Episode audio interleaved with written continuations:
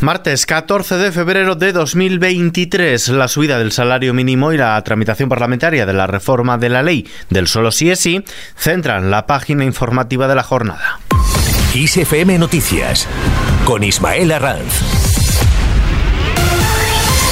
¿Qué tal? El Gobierno aprueba la subida del salario mínimo. El Consejo de Ministros ha aprobado la subida del 8% del salario mínimo interprofesional para 2023 hasta situarlo en 1.080 euros brutos mensuales en 14 pagas. Eso sí, también con carácter retroactivo al pasado 1 de enero, según ha destacado la vicepresidenta segunda y ministra de Trabajo, Yolanda Díaz. Un incremento que dice no es un dato más, sino que permite cambiar la vida de la gente. La subida fue consensuada tan solo con los sindicatos y afecta a unos 2 millones y medio de trabajadores. El salario mínimo crece un 46,8% desde 2019, pasando de los 736 euros prácticamente aquel año a los 1.080 euros desde hoy. Yolanda Díaz ha defendido estos incrementos como la mejor herramienta para luchar contra la pobreza, reducir la desigualdad y también la brecha de género. Es una variable que permite cambiar la vida de la gente, tanto que, bueno, pues permite que una madre trabajadora pueda eh, facilitar que su hijo o su hija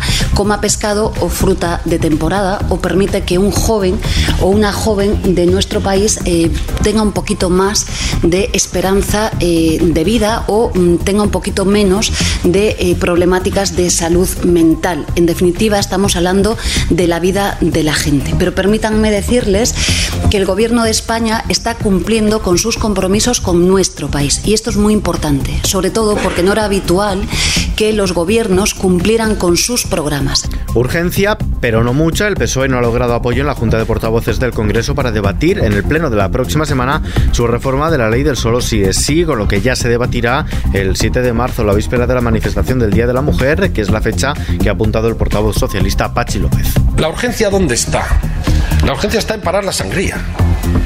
De, como decía antes, de la alarma que está generando la rebaja de condenas, la escarcelación de algunos eh, delincuentes sexuales antes de, lo que le hubiera correspondido con, la, con las penas anteriores y, decir que, que, vale, que tiene efecto necesario, lo vamos a corregir cuanto antes, para que, como decía antes, la sociedad en su conjunto entienda que esta es una buena ley, porque ahora no lo está entendiendo. La proposición de ley ha sido calificada sin problemas por la mesa del Congreso y se ha aplicado la tramitación de urgencia que había pedido el Grupo Socialista, lo que implicará reducir a la mitad todos los plazos de enmiendas. Por su parte, Podemos reprocha al PSOE que no se reúna con igualdad para lograr un acuerdo. El portavoz de Unidas Podemos, Pablo Echanique, ha reprochado a sus socios del PSOE que aún no hayan respondido a la solicitud del Ministerio de reunirse para llegar a un acuerdo sobre la reforma de la ley del solo sí es sí. Ante esto, la vicepresidenta segunda ministra de Trabajo, Yolanda Díaz, ha pedido discreción en las negociaciones sobre la reforma de esta ley, advirtiendo a Podemos, eso sí, sin citarles directamente, de que sin ruido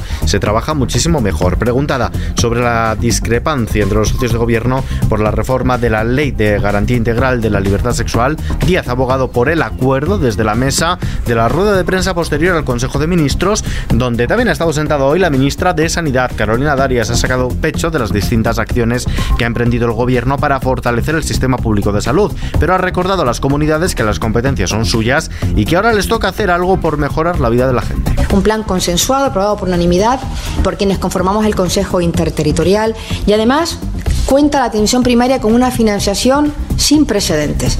Mil millones de euros desde el año 22 y del año 23 con cargo a presupuestos nacionales para hacer frente a los, a los desafíos que se representa la atención primaria. Mil millones de euros para llevar a cabo acciones como el Plan de Salud Bucodental, que fue una, un compromiso de investidura del presidente Sánchez con 112 millones de euros, o la transformación digital de la atención primaria con 230 millones. Además, ha asegurado que el Gobierno estará muy atento y vigilante ante la posibilidad de que la comunidad andaluza apruebe una orden que podría dar entrada a conciertos con clínicas privadas en la atención primaria.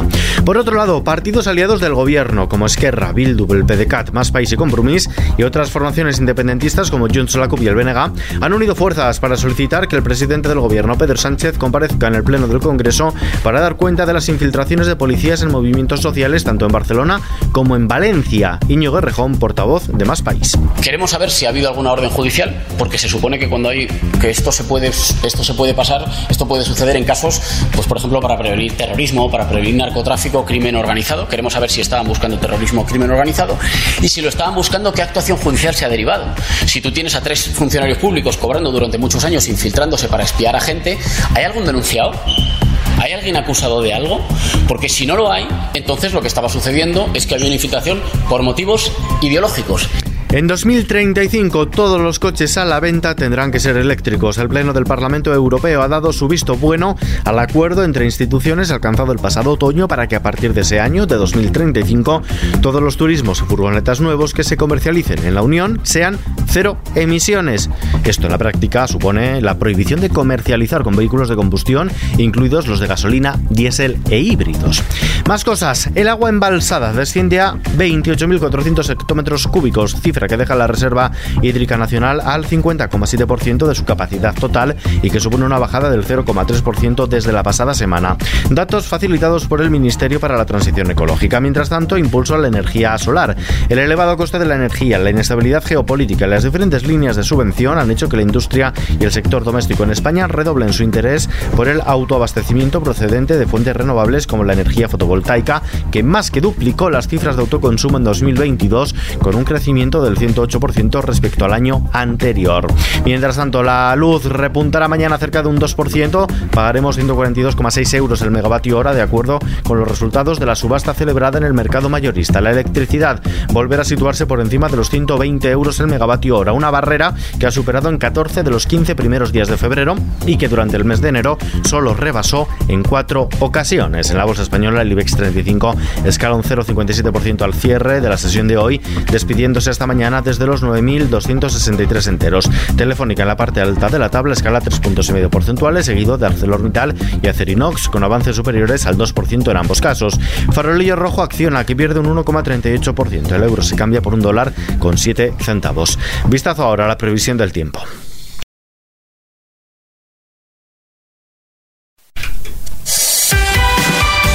Predominio de cielos poco nubosos en el extremo norte peninsular y de los cielos nubosos o con intervalos, principalmente de tipo medio y alto en el resto de la península y Baleares, tendiendo en general a poco nuboso a lo largo del día. En Canarias, tiempo más inestable, con predominio de cielos nubosos y precipitaciones. Las temperaturas tenderán a bajar en el norte peninsular y el archipiélago canario y a subir en el resto. Y terminamos.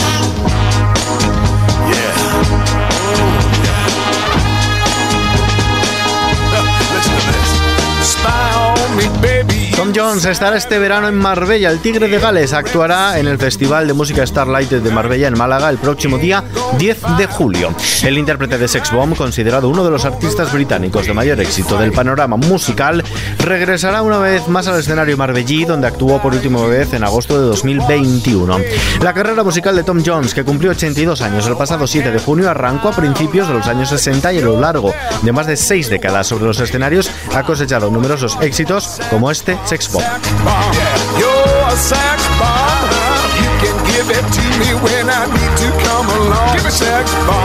Con esta noticia que se puede leer en nuestra web xfm.es nos despedimos por hoy. Información actualizada cada hora en los boletines horarios de XFM y ampliada aquí en nuestro podcast XFM Noticias. Gustavo Luna en la realización. Un saludo Ismael Arranz.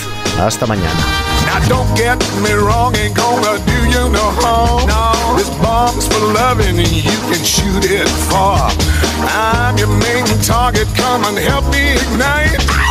Love struggle holding you tight. Hold me tight, dog. Make me explode, although